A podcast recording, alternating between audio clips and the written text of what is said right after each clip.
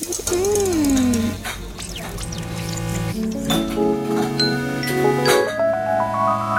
y va pour les deux plats du jour Je peux goûter comme ça Oui, oui, oui, bien sûr. The menu, please. Oh, tu trouves ça La différence avec la cuisine, c'est que quand tu as raté le civet, tu le recommences.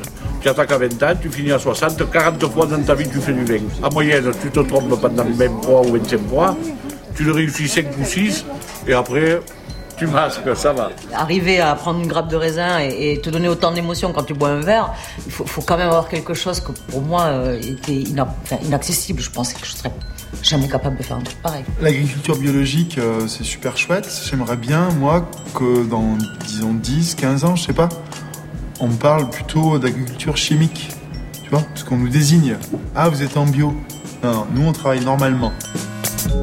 Bonjour à toutes et tous, bienvenue sur le plateau dont on va déguster. Vous entendiez un extrait de Wine Calling, Le vin se lève, c'est un documentaire signé Bruno Sauvard sur vos écrans de cinéma ce mercredi. Ce film raconte l'épopée à contre-courant et dans un esprit de contre-culture d'une poignée de vignerons du sud-ouest engagés dans le vin nature. Le mot est lâché, vin nature. Voilà un vin que tous les buveurs et les gourmets ont sur les lèvres et accessoirement dans leur verre en ce moment. Faut-il d'ailleurs l'appeler vin nature ou vin naturel, vin vivant, vin libre, vin sain? Dans tous les cas, on peut raisonnablement dire qu'il un vin sans intrants chimiques, vinifié artisanalement par des vignerons respectueux de leur vigne et de leur sol. L'enjeu de cette émission, c'est de définir le vin nature, c'est de comprendre aussi l'énorme engouement qu'il provoque en France comme à l'étranger, et c'est aussi de s'interroger sur les habituels reproches qu'on adresse à ce vin, avec des remarques comme Pouah, il y a plein de gaz dans ton vin, ou encore Oh là là, ça sent le foutre de lièvre. Autour de ce plateau en ce dimanche, pour en parler et pour déguster, tout d'abord Justine Saint-Lô et Fleur Godard. Bonjour à toutes les deux. Bonjour. Le deuxième tome de Pur Jus est enfin arrivé, livré par les éditions Marabout. Je l'ai à mes côtés, c'est une bande dessinée drôle, poétique, très instructive qui raconte le travail d'une vingtaine de vignerons que vous appréciez. Autant vous dire qu'on a eu un gros coup de cœur dans l'émission. On l'a tous aimé, c'est pour ça que vous êtes là autour du plateau dont on va déguster. Justine pour les dessins, et quel dessin Et Fleur pour les dialogues, un très beau travail à quatre mains. Votre premier opus portait sur le travail dans les vignes, ce second tome s'intéresse à la vinification, la fabrication du vin en cave. Sylvie Augereau, bonjour Bonjour, Ravi de vous retrouver là. Sylvie. vous venez euh, avec plusieurs casquettes aujourd'hui. Vous êtes chroniqueuse régulière à ce micro. Vous êtes vigneronne entre Saumur et Angers. Vous avez été l'une des premières plumes engagées dans la défense des vins nature. Vous êtes aussi la fondatrice de la Dive Bouteille, le rendez-vous incontournable des vins nature. Jetez plus. Merci d'être là. J'ai l'impression d'être vieille. Non, pas du tout. Non, vous respirez la fraîcheur au contraire, Sylvie. Antoine Gerbel, bonjour. Bonjour. Chroniqueur vin dans cette émission, fondateur d'une euh, web télé qui fait pas mal parler d'elle en ce moment et qui aborde d'ailleurs toutes ces questions, notamment autour du vin nature. Ça s'appelle Tellement soif.tv. Voilà. Et en plus, euh, vous, vous traversez la France, vous allez au contact des vignerons de France et de Navarre avec euh, un propos libre et transversal. Laurent Thomas réalise cette émission avec Maxime Ingrand à la technique, Nadia Chougui pour la préparation et l'animation de notre page internet. Pour retrouver les références de nos coups de cœur liquides, car il va y en avoir dans cette émission, pour nos infos pratiques, pour le podcast de l'émission, filez sur franceinter.fr à la page On va déguster. Sur France Inter, avec François-Régis Gaudry, on va déguster. Juste avant de glouglouter ensemble un petit mot sur un événement qui vous a peut-être échappé, la cinquième journée nationale contre le gaspillage alimentaire, qui se déroule dans deux jours, le mardi 16 octobre. À cette occasion, j'aimerais, au nom de toute l'équipe dont on va déguster, lancer un appel aux chefs étoilés, aux cuisiniers de la restauration collective, aux commerçants de bouche, aux gérants de supermarchés, bref, à tous ceux qui exercent des métiers de l'alimentation et qui sont souvent obligés, pour X raisons, et le plus souvent contre leur gré, de jeter des quantités immenses de nourriture chaque jour. Eh bien, j'encourage tous ces acteurs à prendre contact avec Linky, L-I-N. K2E, vous en avez déjà entendu parler, Ouais, ouais. Sylvie? Linky, c'est une start-up créée il y a deux ans qui s'attaque au gaspillage en mettant en contact tous ces acteurs de l'alimentation qui ont des invendus sur les bras avec des associations caritatives qui viennent en aide aux plus démunis. Linky s'appuie sur un constat simple et assez effrayant quand on y réfléchit bien. 10 millions de tonnes d'aliments destinés à la consommation sont perdus ou gaspillés chaque année en France. Et d'un autre côté, 5 millions de personnes ont besoin de l'aide alimentaire dans nos pays. Linky propose une solution solidaire pour résoudre cette équation et ça marche.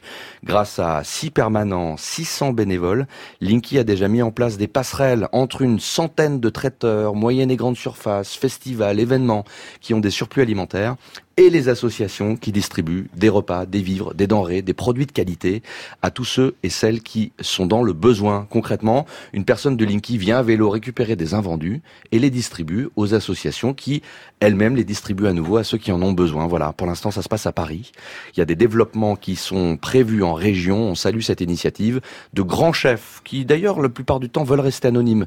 Des marques de grande distribution entrent dans la danse, mais Linky a encore des besoins énormes et toutes les énergies sont évidemment les bienvenues. C'est souvent avec euh, la somme de ces petits qu'on arrive à faire de grandes choses. Toutes les infos sur Linky, profitez-en et profitez de cette cinquième journée nationale contre le gaspillage alimentaire pour faire un geste si vous êtes concerné.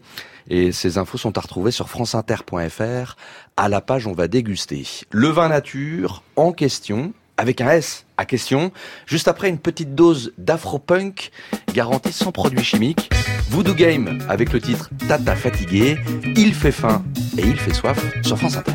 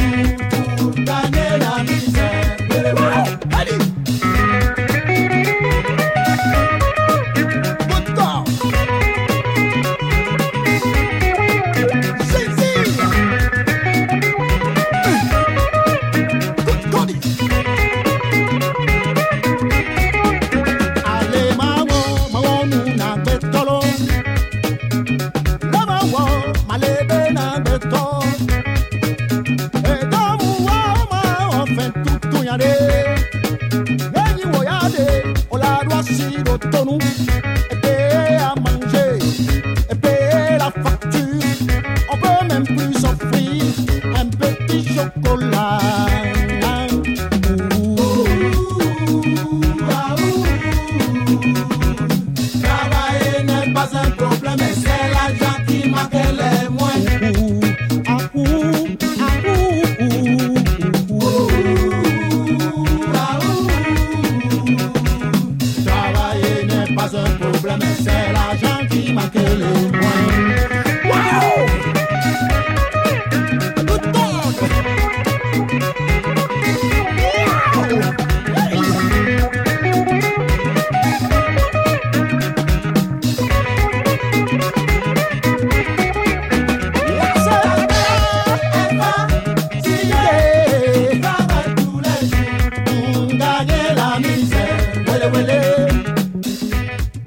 Morin du domaine Léonine, Jean-François Nick, vigneron culte du domaine Les Foulards Rouges. Nous sommes dans le massif des Alberts, dans les Pyrénées, quand ces vignerons racontent les origines du vin nature. Il y a eu pas mal de bouquins il y a, a 30-40 ans, euh, avec Max Léglise, avec euh, Jules Chauvet, euh, Fonzi, Néoport, tous ces mecs-là, qui ont inspiré la première génération de vin naturel, avec, euh, ça venait du, du Beaujolais, avec La Pierre, Auvernois, tous ces mecs-là, Castex, Castex quand même. C'est quand même des microbiologistes qui ont écrit ça, des gens pointus, scientifiques, et qui ont pu euh, expliquer qu'on pouvait vinifier avec des levures indigènes, on pouvait euh, améliorer l'hygiène dans la cave en innertant des cuves, ou ceci ou cela, je passe le détail. Et, euh, mais ça, ça, ça me donnait un, un, point de départ, si tu veux, à cette nouvelle génération de vignerons. L'origine du vin nature, c'est le Beaujolais, avec euh, Néoport et euh, Jules Chauvet, qui étaient des, des pointus, quoi. Des mecs super pointus. C'est un héritage qu'on a, voilà. Sincèrement, je le dis comme ça, et je peux pas le faire autrement. Je, je, je me nourris de... Je suis le vampire de, de plein de vignerons que j'aime en France, hein, et qui m'ont appris des trucs. Quand il y a un vigneron qui dit « Ah, moi, je fais ça, j'ai créé ça, je veux faire un truc comme ça... » Super, mais t'as appris Haïti euh, en douille. Pour faire court, les origines des vins nature, c'était dans les années 50-60, hein, dans le Beaujolais. Ouais, 50. Avec les expériences de Jules Chauvet, euh, considéré aujourd'hui comme le papa des vins naturels? Le papa et surtout un grand, grand scientifique, euh, enfin quelqu'un sur qui on peut vraiment s'appuyer. Sylvie Augereau, absolument. Et c'était un extrait de Wine Calling, le vin se lève de Bruno Sauvard sur nos écrans de cinéma ce mercredi dans quelques jours. Qui a vu ce film, ce documentaire autour de la table? Ouais. ouais. moi j'ai vu. Ils sont un... passés à la rue des Belles Caves. Un petit mot, euh, Justine Saint-Lô, sur ce film. Faut-il mmh. recommander à nos auditeurs d'y aller? Dans notre contexte, c'était vraiment très très agréable parce que euh, ils nous ont appelés, euh, ils ont se sont liés un peu d'amitié avec François, mmh. et nous on avait très très envie de faire une porte ouverte aussi pour accueillir les voisins, parce qu'on vit dans un lieu collectif. On a fait cet événement euh, ouverture de la rue des Belles Caves ainsi que la projection de One Calling. Mmh. Ils ont été ravis d'être là, on a été ravis qu'ils soient là, et, et ça permettait aussi à des gens, des voisins, de rentrer dans le monde du vin nature. Est-ce que justement ce film, euh, Sylvie Augereau, Wine Calling, permet de mieux comprendre la question des vins nature? Ouais, moi je trouve que c'est vraiment c'est l'énergie des vins nature et puis surtout les vins nature en fait c'est les gens, c'est des implications, c'est des engagements. Euh, là on a affaire à des, des bons témoins. C'est de la solidarité beaucoup beaucoup beaucoup parce qu'on apprend ces vins-là justement pas vraiment dans le livre comme le disait Stéphane Morin parce qu'il n'y en a pas beaucoup des livres et ça explique pas tout. On l'apprend vraiment des voisins en goûtant, en échangeant les problèmes et les joies. C'est vrai que ce film raconte presque une contre-culture, mais aussi une épopée euh, sociale. Alors, en l'occurrence, elle s'intéresse au sort de vignerons qui sont en Occitanie. Donc, euh, le réalisateur a choisi quand même euh, géographiquement ouais, il a trouvé un, bon un vignoble. Voilà. Et un bon île Absolument. Il y a des énergies mmh. qui se libèrent dans un esprit festif, ouais. convivial. C'est aussi ça qui montre que les vins nature peut être une véritable hygiène de vie ou une philosophie, ouais, Fleur Godard crois qu'ils appellent ça le Jajakistan, là où ils sont. Ouais, c'est ça. Mais c'est une belle, euh, c'est un beau parallèle entre euh, les musiques qu'ils écoutent et souvent qu'ils font et euh, le, le, caractère euh, alternatif, toujours, malheureusement, comme le souligne un des vignerons euh, qu'on a entendu dans l'extrait, de ces vins-là. Et c'est vrai qu'on attend le moment où on va plutôt pointer du doigt les gens qui font des choses chimiques. après, c'est c'est un, un très beau film parce qu'il a une espèce de, de, de, grande fenêtre ouverte sur euh, le quotidien de ces vignerons, dans des moments euh, généralement euh, festifs. Il y a aussi des, des, côtés un peu plus durs. Il y a des côtés un peu durs, ouais. C'est ça qui est intéressant. Et, et, et voilà, c'est un, une grande, une grande bouffée d'humanité. Mais ça montre surtout que ça, tout ça, ça fonctionne vraiment par nid, parce mmh. que c'est de la solidarité et parce qu'on échange les procédés, les problèmes. Il y a des nids, il y a des gros nids en Loire.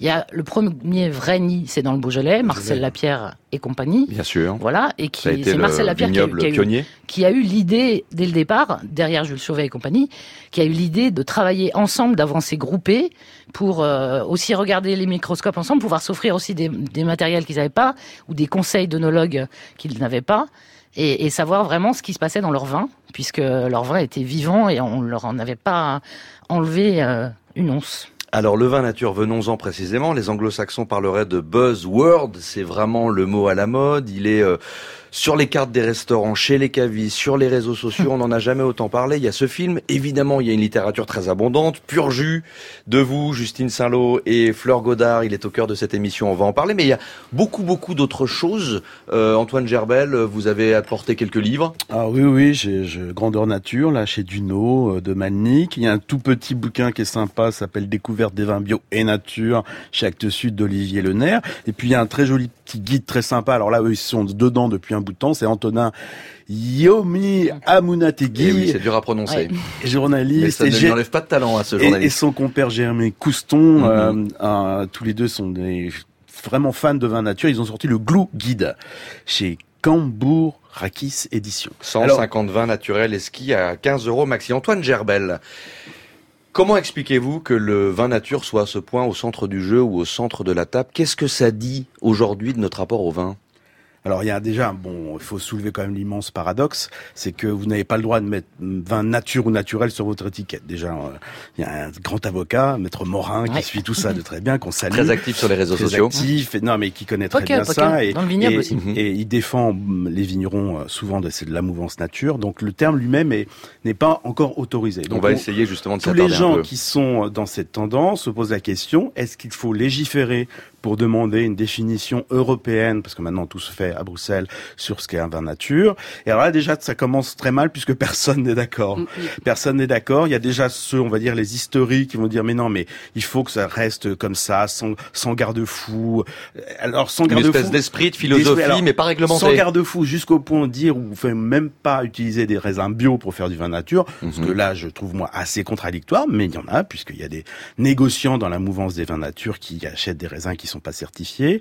Et puis après, voilà, ils ont, pas envie de retomber dans les travers de ce qui a construit les appellations d'origine, leur rigidité, leur définition aujourd'hui, où maintenant on mesure plus la hauteur d'herbe que la qualité des raisins. Donc ils n'ont pas envie de retomber dans tout ça, et on les comprend. Mais mais il y a quand même un consommateur au bout de la chaîne. Et le consommateur aujourd'hui, il entend tout et n'importe quoi.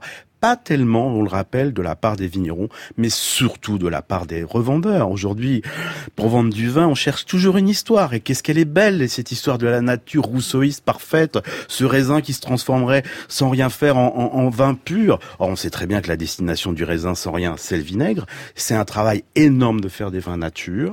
Moi, je milite pour un cadre parce que je pense que simplement, voilà, il faut pas trop perdre les gens dans la définition. Il y a une tentative justement de définition en mars dernier, celle-ci a échoué. C'est l'association des vins nature qui réclamait un éclaircissement à l'usage du mot nature. Une amorce de définition proposait des critères comme il faut une certification bio obligatoire, il ne faut pas d'intrants chimiques, pas de filtration, etc.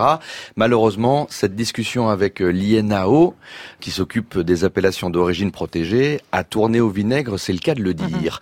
En tous les cas, les ennemis du vin nature ou les sceptiques cherchent souvent à le décrédibiliser en qualifiant ce vin de vin qui sont faits par des gens qui ne savent pas faire du vin. On entend même vin de fainéant.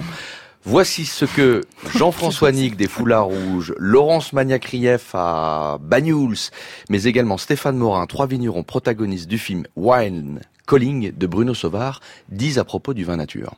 Le vin nature, souvent on pense que c'est parce que nous on le dit aussi. On dit c'est un vin de fainéant parce qu'à partir du moment où on fait rien, tu vois, euh, on n'utilise pas de, produits, euh, euh, on filtre pas, on fait, tu vois, on fait rien. Donc on dit pour rigoler, on dit que c'est un vin de fainéant. Mais c'est faux quoi. Au contraire, il faut vraiment pas être feignant. Moi c'était ma première leçon.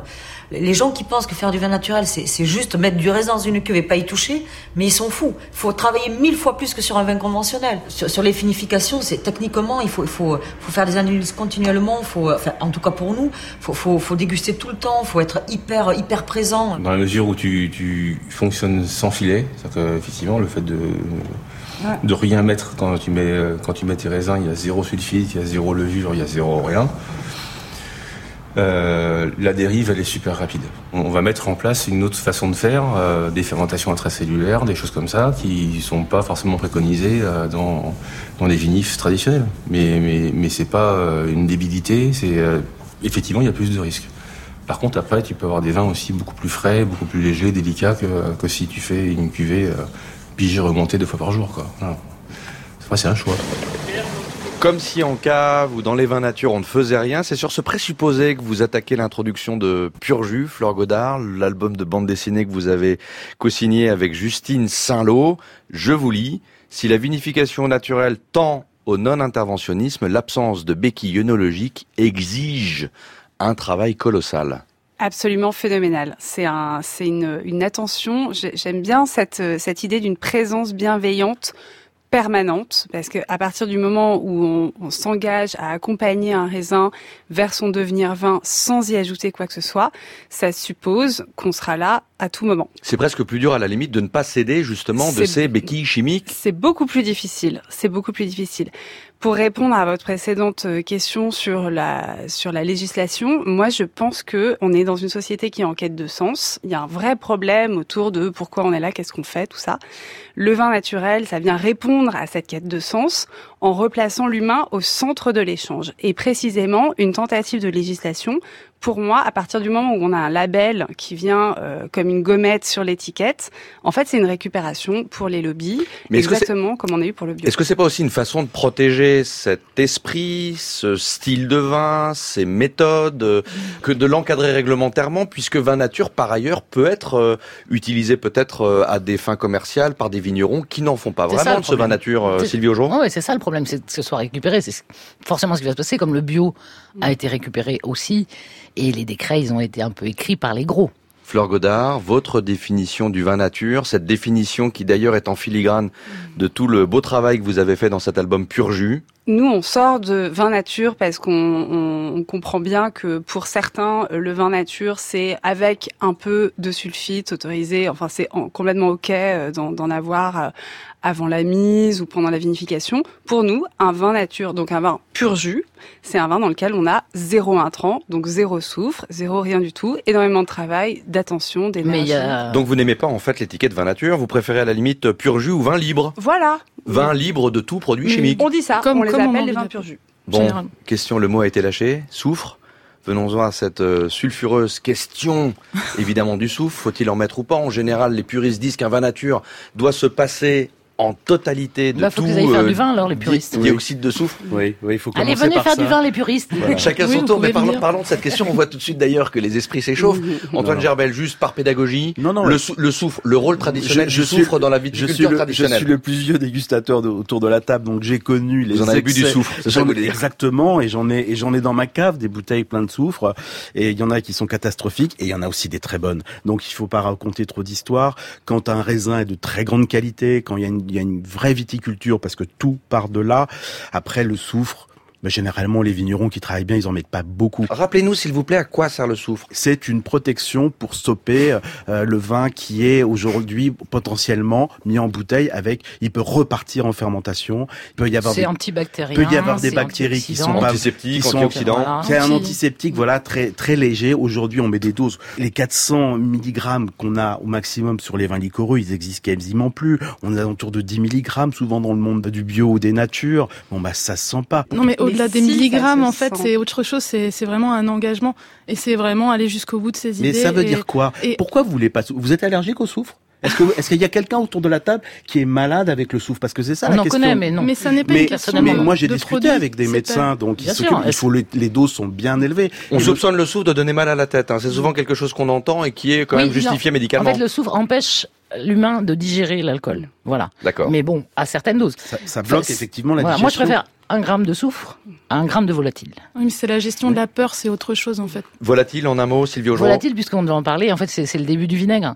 Ça peut être. C'est cette petite piqûre acétique que l'on peut ressentir quand on goûte certains vins. Voilà, qui peut être plus ou moins pique présente. Pas sur la langue, hein, c'est non, ça pique pas sur la langue, c'est ça, principalement. ça n'a rien à voir avec du gaz. Mm. C'est ce qui rejoint euh, le vinaigre. Voilà, donc à certaines doses, ça peut être très gênant puisqu'on n'a plus le vin, on a plutôt une idée de vinaigre. Alors c'est assez bizarre parce que même sur des seuils non autorisés, on peut ne pas le sentir bizarrement. Voilà. La volatile, juste pour rebondir là-dessus, euh, en, en 10 secondes, euh, le plus grand vin du monde, soi-disant Cheval Blanc 47, je crois que c'était, 1,35 g de volatile. Oui, mais, les goûté, attendez, moi j'ai goûté Oui, non, mais attends, juste aujourd'hui, pour euh, les auditeurs, pour, pour resituer les choses dans les, dans les limites de, de ce qui est autorisé, un vin à plus de 0,80 grammes de volatile n'est plus considéré comme un vin loyal et marchand. Donc on a quand même une différence aujourd'hui dans la, dans la législation. Il n'y a aucun vigneron qui est fier de faire du vin avec de la volatile, il faut pas raconter le bêtise. Un grand Barolo ou un grand Collioure sans volatile, il se traîne, c'est une flaque étalée sur le canapé. on s'égare dans des considérations assez techniques, même si elles sont très intéressantes. Mais on risque de perdre quelques auditeurs. Revenons aux vignerons et vigneronnes, une vingtaine environ, euh, chez lesquels vous êtes allés euh, à la fois tendre votre micro, j'imagine, et activer vos crayons. Euh, Il y a des vignerons qui tolèrent une petite quantité homéopathique de soufre, mhm. entre guillemets, par euh, sécurité. Tous les vignerons qu'on est allé voir sont des vignerons qui produisent du vin pur jus. Euh, il y a des gens comme Athénaïs de Beru qui mhm. est encore dans une transition et qui dit voilà, moi, euh, j'en suis, elle est à Beru en Chablisien. Oui. Au stade où j'en suis, je, je, suis pas capable de faire tout l'ensemble de ma production en, en, pur jus. Donc, je fais une partie euh, libre et une partie que je sulfite un tout petit peu. Je trouve que c'est très intéressant parce que ça prouve en fait euh, 5, 6, 10 ans plus tard que les vins sans soufre, euh, qui en l'occurrence sortant de chez elles n'ont pas un gramme de volatile ni de ni de réduction ni de quoi que ce soit, se tiennent très bien et que par ailleurs en fait le soufre induit une, une limite. Et moi c'est ça qui me gêne dans l'utilisation des sulfites, c'est qu'on va délimiter la zone aromatique dans laquelle va rester figé le vin. Non, ça revient très vite. Ça revient très vite. Et c'est pour ça qu'on l'a mis. Euh, écoutez, les, les vignerons de wine calling, donc Jean Loïc Court, tout ça, ils me disent nous on nous appelle les moins le quart. ah ouais, moins le quart, donc ça, veut dire que t'es pas arrivé au bout, quoi. Et ces gens-là, enfin franchement, je pense qu'ils ont des leçons à nous donner. Jean-François Sanic, il le dit dans le film, il dit moi je ne m'interdis pas de mettre un gramme si le vin en a besoin. Un gramme, c'est rien. Et ouais, on, parce qu'il dit on est des gens libres.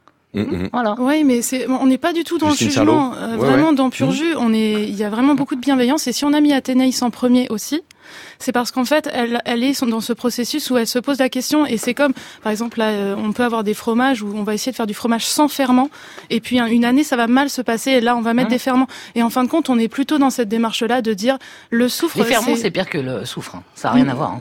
Non, mais c'est juste, c'était juste pour faire une comparaison. C'est des ferments euh, naturels. Et c'est ça qui fait l'expression du vin. Après, effectivement, le soufre peut venir un peu éteindre cette expression. Mais momentanément. Mais momentanément, quand les doses sont faibles, c'est très momentané. Mais non, mais alors comment on explique que dix ans plus tard, les deux vins ont des expressions totalement différentes Moi, je suis désolée, j'ai absolument pas le même plaisir à 1,5 gramme à la mise. Hein. Là, vous évoquez du soufre que l'on met lorsque l'on embouteille le vin, hein, c'est ça C'est pas, c'est pas l'unique moment où on met du soufre, non, et c'est pas le plus intéressant parce que le, généralement, le vin a du mal à l'intégrer. Revenons en tout cas à Pur Jus, un livre qu'on a beaucoup aimé parce que c'est un roadbook, un reportage en dessin dans les coulisses de la vinification, une espèce en fait de making-of où l'on découvre le travail des vignerons euh, dont vous appréciez le travail, dans le secret de leur cuve, dans le secret de leur cave. il y a quelque chose de particulièrement marquant.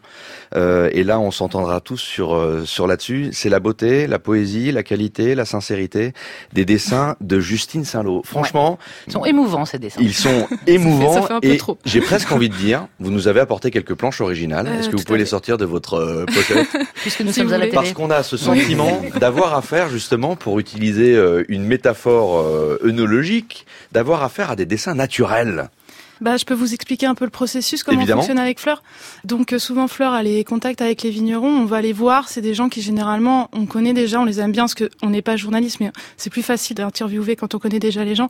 Et puis euh, là, euh, on enregistre, on pose des questions, on revient avec ça. On a la, retranscription entière que l'on envoie aux vignerons, qui nous valide ou qui corrige quelques, quelques mini-choses. Et dans cette masse, nous, on va arriver, on va tailler. On a euh, en fait un, un, petit combat entre Fleur et moi, Fleur qui est beaucoup sur euh, sur plutôt euh, tout ce qui est Information euh, technique, technique exactement. Et bah, On apprend ce que c'est qu'une macération carbonique, une fermentation malolactique, euh, la volatile précisément, mais sans sans aucun mal de crâne en fait, puisque c'est une conversation avec des mots simples et on vous suit vraiment dans vos pérégrinations. Voilà. Et euh, de ce discours euh, direct, elle va faire ressortir des phrases. Moi, je vais être là en train de dire plus de place pour le dessin, plus de place pour le dessin. et puis dans ce dans ce texte qui fait un peu une demi-page, moi généralement, donc je travaille sur des formats A3 euh, je ferme les yeux, je prends mon crayon papier, je trace une ligne un peu abstraite, je rouvre les yeux et là j'essaye de sortir des, une composition, donc des visages, des formes. Tout de suite je prends euh, l'encre de Chine et euh, ensuite l'aquarelle. Pourquoi? Parce que ah, ça bien donne ce que je disais, travail naturel. travail naturel parce que c'est du croquis. Voilà, parce que moi je moi j'aime mes journées au soleil avec un café en train de faire de la peinture. J'ai j'ai beaucoup d'affection pour pour les gens qui travaillent aussi sur ordinateur, mais mais c'était c'était moins mon quotidien, ça appartenait moins à, moi ce que j'avais envie de faire. Et en plus, euh, je trouve que de par le discours direct, le fait qu'on ait vu les vignerons et puis euh, cette euh, méthode aquarelle et encre de Chine, ça fait croquis, ça fait vivant. Je me permets un peu tout et surtout j'essaye de me faire rire. Il y a parfois des imperfections, on sent des nuances de couleurs dans les aquarelles. C'est vraiment un très très beau travail, totalement, bah oui, naturel. Je trouve pas meilleur mot en quelque sorte. Et ça, ça fait aussi des, pièces uniques parce que c'est quand même très différent de l'impression. Donc on va, c'est un peu comme quand on amasse des, des photos de voyage sur euh, son disque dur et qu'en fin de compte on les regarde pas vraiment alors que quelques photos argentiques, on, on, va, on va les mettre plus en valeur. J'ai sous les yeux, je crois le reconnaître, une euh, très très belle aquarelle. Ça doit être votre frère, oui. un peu chevelu, très barbu, qui s'appelle François Salot et qui est dans le Val de Loire, devant un pressoir dont on ignore l'âge mais qui a l'air d'être très vieux et qui dit jusqu'ici j'ai toujours fait mes vins avec le pressoir de l'ancienne cave. C'est hydraulique, manuel, vertical. Les jus sortent clairs du début à la fin. La cage du pressoir date d'avant la Révolution. Son système est plus récent des années 70 peut-être, c'est un pressoir avec lequel on fait de longs pressurages, 4 heures sans commencer à pomper, puis entre 10 heures et 24 heures, et nous avons le résultat dans une bouteille. Tout à fait, en face de moi. Donc euh, on est, euh, la parcelle s'appelle les Palaines, c'est du Cabernet Franc. Oui. Euh, je vais vous laisser servir. C'est quel millésime? 2016. On va le goûter tous ensemble. Donc c'est un premier essai. Parce qu'en fait donc François c'est s'est heurté à, bah, au refus de l'appellation. Parce qu'en fait au début il s'est dit bon je suis dans le Saumurois je vais essayer d'avoir l'appellation. Et puis en fin de compte euh, une fois deux fois trois fois il se fait euh, renvoyer euh, voilà bref. Et il s'est dit bon bah puisque c'est ça moi je vais faire donc une macération en grappe entière sur un Cabernet Franc, ce qui ne se fait pas normalement puisque la rafle du Cabernet Franc est toujours généralement moins mûre. Euh, et elle peut apporter beaucoup de, de verdeur au vin. Voilà, exactement. Et François a décidé de faire ça. Voilà, je remets la zizanie dans ce plateau. Souffre ou pas souffre Il n'y a pas de souffre. ah, Alors, parti. votre frère n'a pas eu l'appellation Saumur, ce qui peut-être a rendu plus libre sa démarche. Je vous propose de trinquer. Allez, moi ça me plaît. Ce Cabernet Franc en grappe entière, signé François Saint-Lô à Saumur. Alors, c'est ce qu'on aime du Cabernet Franc, c'est ce côté vieux rose, vieille rose qui est, qui est assez joli, un peu pivoine aussi. Et c'est Aubert de Vilaine, donc la Consti, qui disait justement que la rafle, au vieillissement, amène souvent ce côté rose peut y avoir un peu d'amertume, de verdeur végétale. De végétal, ouais. Bah justement, en fait, c'est souvent ce que mon frère dit parce que nous, euh, on vendange, euh, là, ça a été euh, 10 jours euh, dans une cuve de 40 hectares. Ah oui, c'est ça, c'est très court. Et ensuite pressé. Mais par contre, ça a mis un an et demi à fermenter en cave troglodyte. Mmh. Et François, en fait, c'est parce qu'on faisait mmh. des travaux qu'il a fallu mettre en bouteille, mais sinon, il aurait laissé encore plus longtemps. Mmh. Et ça, on met, on met, en ce moment, tout va vite, tout va trop vite. Il faut laisser du temps au vin de digérer ses défauts, de vivre sa vie, de faire son adolescence. C'est le problème des vins naturels aussi. Et il faut, on les laisse faut pas donner une chance. longtemps se poser. Ça, c'est vrai, on voit des millésimes beaucoup trop jeunes aujourd'hui sur euh, sur le sur le marché. Ben, on est obligé de Et vendre. puis ces macérations courtes, elles ont un autre intérêt pour le sud, par exemple, ça euh, permet aux vignerons d'aller chercher un peu moins d'alcool, un peu moins de richesse plus dans de cette famille. Et moi, j'avoue que j'ai plutôt une tendance à, à, apprécier un peu plus les vins nature du sud parce qu'ils élèvent effectivement les vins en allégeant cette lourdeur, cette noirceur qu'on a mhm. dans les vins traditionnellement méditerranéens. Ils vont retrouver quelque chose de léger. Bon, on peut faire une émission sans citer Pfefferlink, mais euh, voilà. c'est l'exemple auquel je pensais. C'est l'exemple auquel on pense souvent. Pfefferling, Eric était euh, pas éduqué mais emmené au vin par Jean-François Nick. Absolument. Et il commençait même par ne pas mettre de soufre, et puis il a mhm. fini par en mettre un tout petit Moi, peu. Moi, j'ai vécu son premier millésime. Oui. oui. Est-ce que ce vin de François Saint-Lô se marierait bien avec une pintade très très bien élevée euh, Fleur Godard nous a réservé une surprise. On la déguste juste après. Little Girl and the Whistling Train de The Inspector Clouseau. Ils sont rockers et farmers dans les Landes. Écoutez.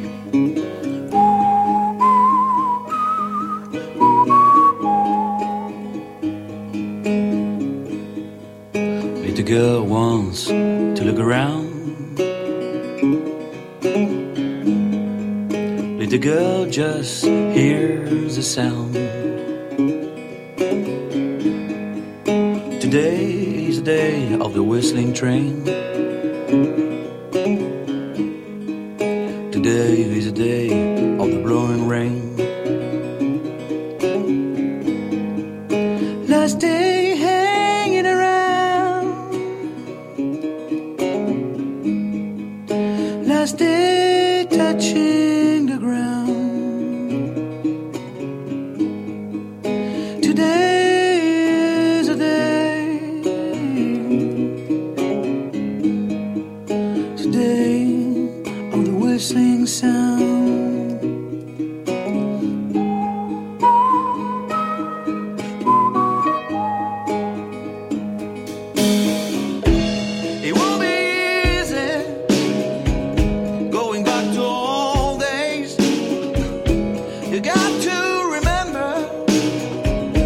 just want the buzz around.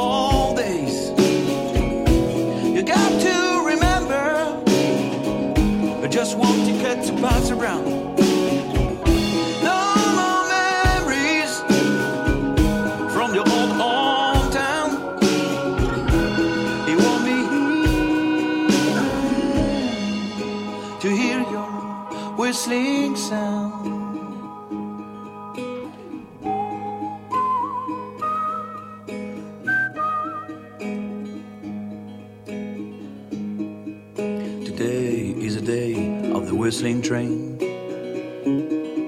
Sur France Inter, je déguste, tu dégustes. Mmh, on va déguster. Celle-là, elle est plantée plein nord et elle est à 300 mètres d'altitude. C'est une des plus hautes de Bagnous. Mais c'est un terroir, si tu veux, de fait qu'il soit pas du tout mécanisable. S'il n'y avait pas eu la chimie il y a, il y a 50 ans, euh, il y aurait plus de vignes ici. Parce que le coût euh, d'exploitation est tellement énorme, tu pouvais pas faire autrement. Donc la chimie, ça, j'ai honte de dire ça, mais ça a sûrement sauvé, sauvé le terroir. Et euh, depuis qu'il y a de plus en plus de caves particulières ici, et puis, et puis qu'on s'est mis à faire du bio, c'est en train de changer tous les profils du terroir. Mais ça va être long. Même si ça n'arrive pas jusqu'aux natures, mais déjà, tu vois, si ça arrive à passer en bio, c'est déjà énorme. Vous êtes bien sur le plateau dont on va déguster en ce dimanche 14 octobre le vin nature en question. Et pendant ce disque, Sylvie Augereau à ma gauche me confiait qu'elle détestait cette expression de vin nature. Bah fallait le dire plus tôt. Mmh, c'est pas ça. On est obligé de trouver un mot. et vous, vous préférez quoi Parce que la bouche pleine. Parce que vous êtes en Trangé et Saumur en plus vigneronne. Ouais. Vous vous rangez pas dans la catégorie des vins nature. Si, si, si, non, mais de toute façon, on est bien obligé de se mettre d'accord sur un mot. Mhm. On va partout, nature, partout, vrai. partout, partout. Un peu trop. Euh, vivant, c'est, moi j'aime bien vivant, mais ça veut dire que les autres sont morts.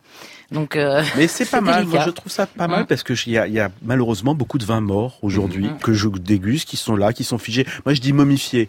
C'est vrai que dans cette famille de vins, on est complètement à l'opposé de ça. Une cocotte magique vient d'enlever son couvercle. Et là, ça embaume dans tout le studio dont on va déguster. C'est incroyable, Fleur Godard, cette pintade. Cette pintade. Alors papa, il dit qu'elle a besoin de rien pour être délicieuse. Et vous en avez apporté la preuve. ça. Euh, moi, comme je- j'ai besoin encore de tuer le père, je lui mets toujours un petit coup de, de vin liquoreux sur le Mais dos. c'est une très bonne idée. Alors rappelons quand même qui est votre papa, il s'appelle Étienne Godard, il est dans le Périgord, il élève, et il élève même très très bien des volailles. Il y a euh, des poulets, etc. Mais il y a aussi cette espèce de, de, de volatile avec euh, une chair euh, assez corsée, voire parfois un peu sauvage ou giboyeuse, qui s'appelle la pintade. Voilà, c'est une chair plus rouge, c'est un, c'est un peu plus proche des origines africaines du, du poulet, hein, si on doit faire un peu de... C'est d'ailleurs euh, un animal qui a des origines africaines. Voilà. Et du coup, oui, c'est plus Mmh. rouge. euh, Un peu sanguin même en en. Oui, Ouais, complètement. absolument. Euh, L'idée, c'est qu'on va les élever entre euh, 110 et 150 jours. C'est une fourchette un peu large, mais euh, c'est là qu'ils finalement à, à être, à avoir la fibre de la chair suffisamment longue et donc ferme et à pouvoir mettre des, des micro-infiltrations graisseuses, donc de la cellulite, hein, Oui. soyons clairs, un petit peu partout dans les muscles, qui fait le goût. Et ben, c'est c'est goûtu. Mais où est-ce qu'on les trouve ces volailles? Papa vient tous les mois à Paris. Il fait des, il fait des marchés. euh, on peut le, le- le retrouver sur son site, le calendrier. D'accord. Il y a également des, des bouchers euh, géniaux comme Viande rue de l'Ancry qui proposent euh, toujours les volailles toutes les semaines. Toutes les informations sur franceinter.fr à la page on va déguster. Elle faisait combien cette bestiole en poids? 2 kg 2. Alors pour 2 kg de vraiment en trois gestes, Fleur Godard, puisque là on est euh, dans une volaille nature, dans une forme de simplicité, une belle euh, cocotte où elle a la place quand même de s'exprimer un peu, cette pintade. Et ensuite, qu'est-ce qu'on fait? Et ensuite, euh, on met au four. Moi, je mets à four chaud. Je la laisse suer. Matière un grasse petit peu. Euh, Non, non, zéro. Non. Zéro. Alors vraiment zéro matière grasse parce qu'elle est déjà euh, truffée en fait. hein. Elle, est, elle est complètement. Euh, elle en a mis partout. Euh, je la laisse suer et euh, je, je- je la retourne un petit peu pour dorer. euh, en fait, ça dore le haut de cuisse. Je mets 20 minutes de chaque côté à 200 degrés avec le couvercle et ensuite au bout de 40 minutes donc au total, je mets un coup de vin euh, sur le sur le ventre Et en l'occurrence, un vin liquoreux. un vin liquoreux parce que ça, ça marche bien. Et puis c'est aussi le début de mon histoire dans le vin, donc c'est un petit clin d'œil. D'accord. Château Massereau. Le cidre aussi, ça marche bien. Ça fait Ouais. un jus euh, stupéfiant. hein. Franchement, c'est absolument épatant comme quoi. Et, Et quelques haricots verts. De chez Harald, un cheval, un champ. Ils sont juste à côté de chez François, au Puy Notre-Dame à Saumur. Un maraîcher dans le Val-de-Loire. Antoine Gerbel. Mais ce qui est fantastique, c'est qu'il défie euh, tous les accords mets et vins, puisque j'ai un verre de blanc, un verre de rouge en face de moi, mais ça fonctionne super bien. Parce que le côté un peu ferreux, on peut dire, de la, de la volaille, euh, fait écho à la fois sur le, le blanc, le, le- la matière vraiment un peu végétale du blanc, et puis enrobé par le rouge. Eh bien justement, tentons un accord avec cette belle pintade, deux propositions euh, radicalement opposées, et géographiquement et chromatiquement évidemment. À ma gauche, il y a un rouge par Sylvie Augereau, à ma droite, un blanc de Antoine Gerbel. Commençons avec Antoine, votre vin blanc qui effectivement va très bien avec cette pintade. Alors c'est euh, un clin d'œil à Sylvie aussi. euh, Écoutez, arrêtez. Parce que j'ai- j'ai j'ai pris un vin d'Anjou et, et surtout un clin d'œil aussi à, à nos deux euh, créatrice de BD, puisque c'est un personnage qui apparaît dans une très belle BD qui a bien marché, qui s'appelle Les Ignorants, hein, eh d'Avodo, qui raconte... Le personnage derrière le personnage. Le personnage derrière le personnage, exactement. Ça pu nous ramener du Richard Leroy. Voilà, donc qui raconte l'histoire de Richard Leroy, mais ce n'est pas de Richard Leroy. Vous faites allusion à un vigneron bien connu. Voilà, c'est une cuvée de Bruno Rochard qu'on voit dans, dans, dans le livre. Euh, Bruno Rochard, c'est quelqu'un de très discret. Moi, je trouve beaucoup, beaucoup trop discret. Euh, j'ai vu arriver euh, dans, dans les dégustations, euh, quand j'étais à l'époque à la revue du vin de France, on voyait ces vins euh, Souris. Hein, C'était sa cuvée qui faisait parler un petit peu de lui. Mm. Et là, je vous ai amené, François Régis, vous m'avez dit, trouve-moi un vin mouvance nature, accessible, pas très cher et qui est assez bien diffusé. voilà. euh, donc j'ai fait, j'ai fait. le cahier des charges. Je suis descendu euh, à la cave de Reuilly à côté de chez moi. Je leur dis qu'est-ce que vous servez au verre dans cette famille-là? Il me dit ça on adore, c'est les feuillettes 2017. Mmh. C'est un chenin tout simple, mais quand je dis tout simple, c'est qu'il y a tout dedans. Il n'a pas besoin de d'artifice. Euh, il est pur. 2017, quand c'est réussi, c'est quand même un très beau jus, surtout en Anjou. C'est-à-dire que des fois, on a un peu de richesse. Là, on a cette ce côté souligné un peu de la sucrosité, mais qui est très très digeste. Petite sucrosité, mais c'est ce qui va très bien d'ailleurs avec euh, avec notre volaille. Oui. Ça peut aller aussi sur les poissons. Là, moi, j'imagine aussi très bien en ce moment les moules vont arriver, des moules un peu au curry. Elles sont déjà là, les moules. Hein. Elles sont là, et donc on, est, on en va être vraiment dans, dans cette. On cherche des blancs qui ont du corps, qui ont, qui ont, une histoire, et puis en même temps qui restent super digestes. Les feuillettes 2017 de Bruno Rocha. C'est chouette, ça. Qu'est-ce que vous en pensez, Fleur Godard? Euh, c'est un, un très joli chenin, extrêmement limpide pour un vin naturel. Il faut, il faut souligner. D'ailleurs, c'est peut-être un reproche qu'on peut faire aux nature euh, naturants, euh, c'est que du coup, quand il n'y a pas de volatile, quand il n'y a pas de réduction et quand c'est limpide, les gens sont là. Hm, T'es sûr que c'est pur jus ça? Alors qu'en fait, c'est possible quand on sait bien faire du vin on y arrive. Les natures puristes, en général, quand ils ont effectivement un verre de blanc, se flattent de la transformation de la couleur du blanc. Ça a tendance à s'oxyder assez vite, ça devient un peu trouble. Celui-ci, votre chenin, effectivement, il est étonnamment cristallin. Alors maintenant, on en vient à douter quand les vins sont Alors mon amoureux, Nicolas Roux, il fait du vin depuis qu'on s'est rencontrés. il fait du vin sans soufre, tous ses rouges sans soufre depuis qu'on s'est rencontrés. Oui. Donc ça fait dix ans. Alors on lui dit, en fait, il est très droit. On lui dit, non mais ça, c'est pas nature. Hein. et si, chouchou, c'est pur jus, comme disent les filles. Vous êtes en train de dire qu'on peut ériger des défauts en qualité, en normes? Là, on parle donc pas la vogue, parce que c'est pas une vogue, les vins nature. C'est une mhm. vraie histoire mhm. qui a quand même 30 euh, balais. Hein. Et puis qui est inscrit dans puis, le temps. voilà, qui est inscrit dans le temps. Et surtout, c'est pas parce que Paris fait boit des vins comme ça que les gars, ils se font chier à faire des vins comme ça. Bah ça vient de la volonté des vignerons. Parce que c'est beaucoup plus difficile à faire, comme on l'a dit, que des vins conventionnels où on va se coucher. Et, et, ça vient, ça vient des vignerons. Ça ne vient pas de la demande. Justine C'est l'offre. Ouais, c'est avant tout des vins de personnalité. C'est des gens qui se disent je ne fais pas des choses pour plaire, je fais des choses pour moi parce que ça me donne du sens à moi. Et il y a forcément déjà des gens à qui ça va parler. C'est ça la passion. Oui, mais il y a aussi une envie de faire plaisir euh, à des buveurs ou à d'autres. Ah, évidemment, c'est la convivialité, tout bah, évidemment, tout ça en convivialité, mais je veux dire dans mhm. l'intention. Et puis à la limite, on peut dire que c'est une philosophie qui dépasse le verre. Mm. Ça convoque des considérations mm. écologiques qui vont bien au-delà de la vinification. Mm. Le travail en vigne, on n'en a pas parlé évidemment, mais il s'agit là d'être le plus naturel possible en respectant les sols. Minimum bio. Minimum bio, minimum, évidemment. Autre accord, on l'a promis, pour cette euh, pintade, un petit coup de cœur, signé Sylvie Augereau. Ben, de toute façon, j'étais un peu obligé de l'amener. Hein. Michel Gramenon, domaine Gramenon, moi je l'appelle Michel Gramenon, c'est trop long. Michel Aubéry-Laurent. Oui. Au lieu dit Gramenon, au domaine Gramenon, mmh. dans le Rhône, mmh, mmh. on est un petit peu au nord du Rhône. Elle était obligée de venir avec nous parce que c'est la papesse du vin nature, voilà. Et en plus, elle nous tous les petits tous les branleurs euh, qui vont nous faire des leçons sur les vins nature, eh ben, elle va les moucher. C'est-à-dire Voilà. Eh ben, elle va les moucher rien qu'en faisant goûter ses vins. Voilà. Alors là, on a un gramme et demi, mais euh, après Malo, ce qui est pas tout à fait le même que après, la, fermentation, malolactique, parce que parce que le, le, grenache est très sensible à la fermentation malolactique. Michel, elle, se, elle, elle dit ce qu'elle fait, elle fait ce qu'elle dit. Et euh, elle est donc à 1,5 gramme là-dessus. Il y a deux cuvées qui se permet un peu pour elle, par amour, de faire sans soufre. Mais elle ne s'interdit pas. Elle dit, que de toute façon, le, le sans soufre, c'est un idéal, mais c'est pas un absolu. Faire un vin pur, c'est D'ailleurs, elle emploie le mot de pureté, ouais.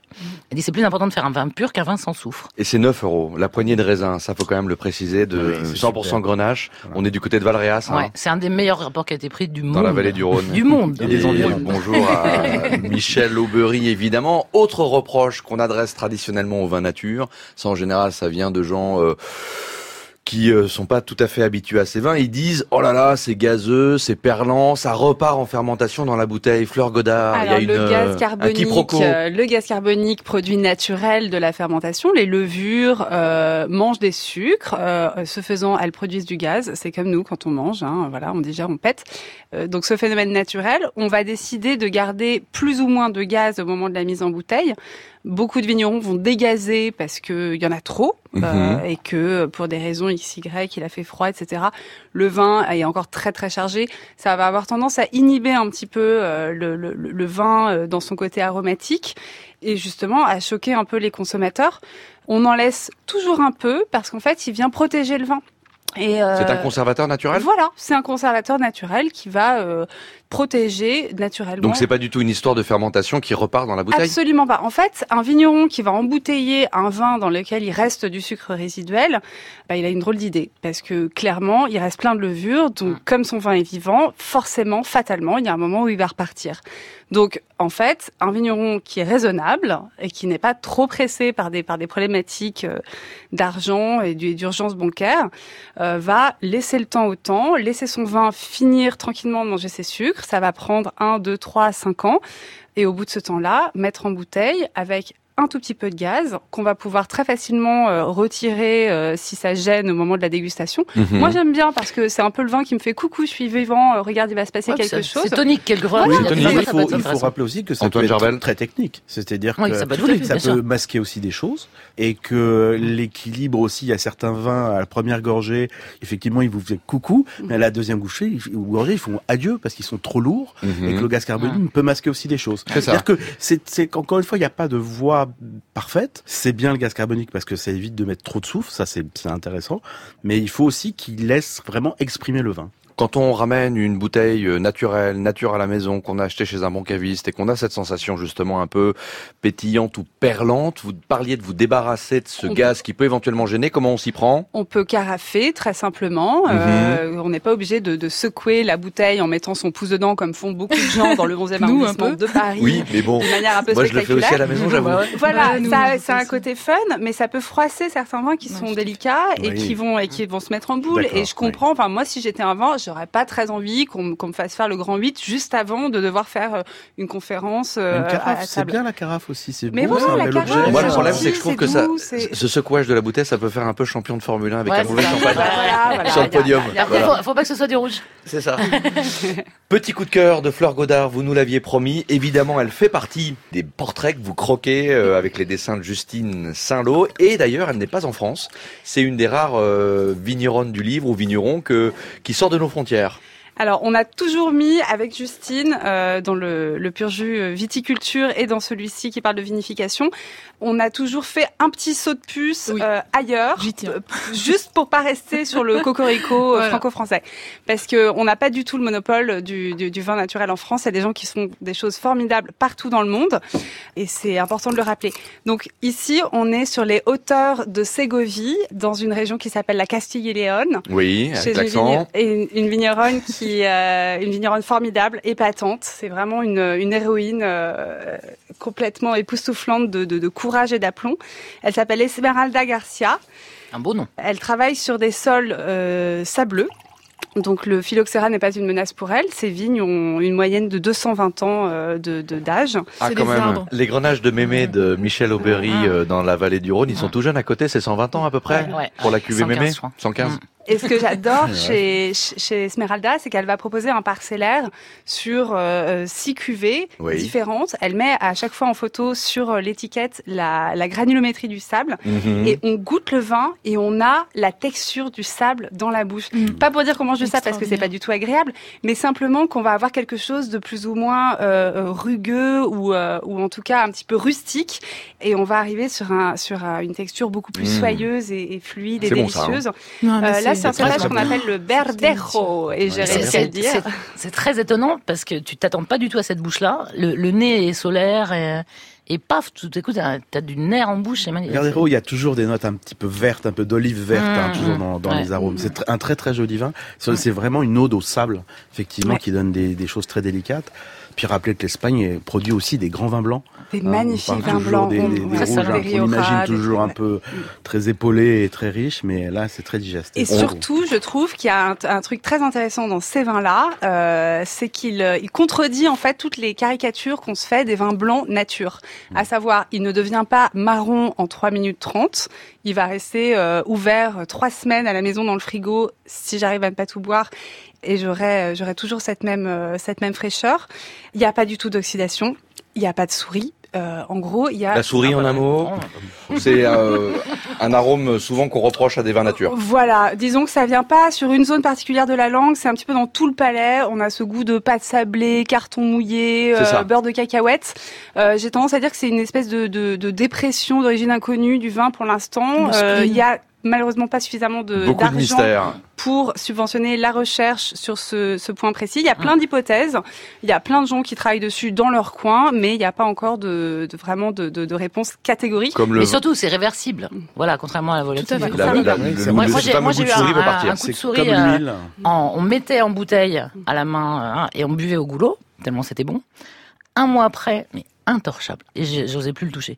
Et c'est revenu euh, trois mois après, il, était Nous, une mise en bouteille euh, souris et puis. Les vins vivants sont parfois euh, difficiles à dompter. C'est certainement une bonne nouvelle. C'est bien les cheveux qui dépassent aussi, ça fait du bien. Mm-hmm. Un dernier coup de cœur avant de se quitter, Justine Saint-Lô, vous nous avez apporté plein de choses à déguster parce que vous vivez dans un contexte agricole tout à fait fécond. oui, ben donc voilà, nous on s'est installé dans un petit hameau qui était un petit peu délaissé, donc évidemment il y a des y a des anciens qui y habitent encore, mais il y avait énormément de, de bâtisses à rénover, de troglodytes à... Près de Saumur. Près de Saumur. Dans le village de Berry. On est une bande de copains, euh, donc j'ai emmené euh, du pain fait à la main et puis euh, des petites conserves mmh. de, de, de, légumes d'été dans l'huile. Et je me suis permise aussi d'apporter un fromage d'autres amis à nous qui habitent dans les Pyrénées, qui font du fromage de brebis. Donc c'est Claire et Pierre qui sont à l'entrée de la vallée d'Osso. Donc voilà, je vous laisse déguster. J'en ai coupé un petit peu.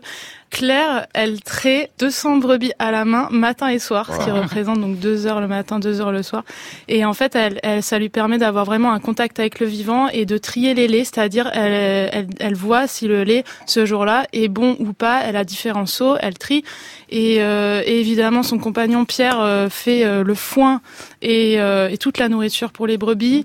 C'est un endroit que, où j'ai été, mais c'est extraordinaire. On a, on a toutes les fleurs de la montagne qui, qui explosent. Et puis une profondeur en bouche et une longueur stupéfiante. Exceptionnel. Donc vous nous rappelez juste le nom, le fromage de brebis, la tome de brebis de... La tome de brebis de Claire Saporta et Pierre Salle. Un grand merci. Toutes les infos pratiques sont à retrouver sur franceinter.fr. À la page On va déguster. On vous recommande chaleureusement la lecture de Pur Jus, le tome consacré à la vinification. Vive les vins libres, signé Justine Saint-Lô pour ses dessins tout en sensibilité et Fleur Godard pour les dialogues aux éditions Marabout. Merci beaucoup à toutes les deux. Le 15 novembre prochain sera aussi publié le traité de jajalogie, expliqué par l'excellent Pierrick Jégu et publié par euh, l'équipe de 180 et 12 degrés 5 et évidemment Sylvie Augereau. Tout sur le vin, une somme incroyable pour laquelle vous reviendrez euh, dans On va déguster. Une somme, pas une si grosse somme que ça. Ah, une, encyclopédie visuelle, une encyclopédie visuelle vraiment incroyable aux éditions. aux éditions Tana et ça sort le 8 novembre et euh, c'est génial. Et c'est vraiment. Vraiment, je, je redis rarement que C'est un livre qui explique le vin Pour euh, ceux qui le boivent, euh, pour ceux qui le comprennent pas forcément. Et c'est très. C'est joyeux, didactique, euh, c'est joli. J'ai vraiment adoré, mais on aura l'occasion d'en reparler. La semaine prochaine, la leçon de cuisine d'un chef pas toujours très connu du grand public, mais considéré comme un génie vivant par ses pairs, Jacques Maximin. À dimanche prochain. Si vous avez encore faim.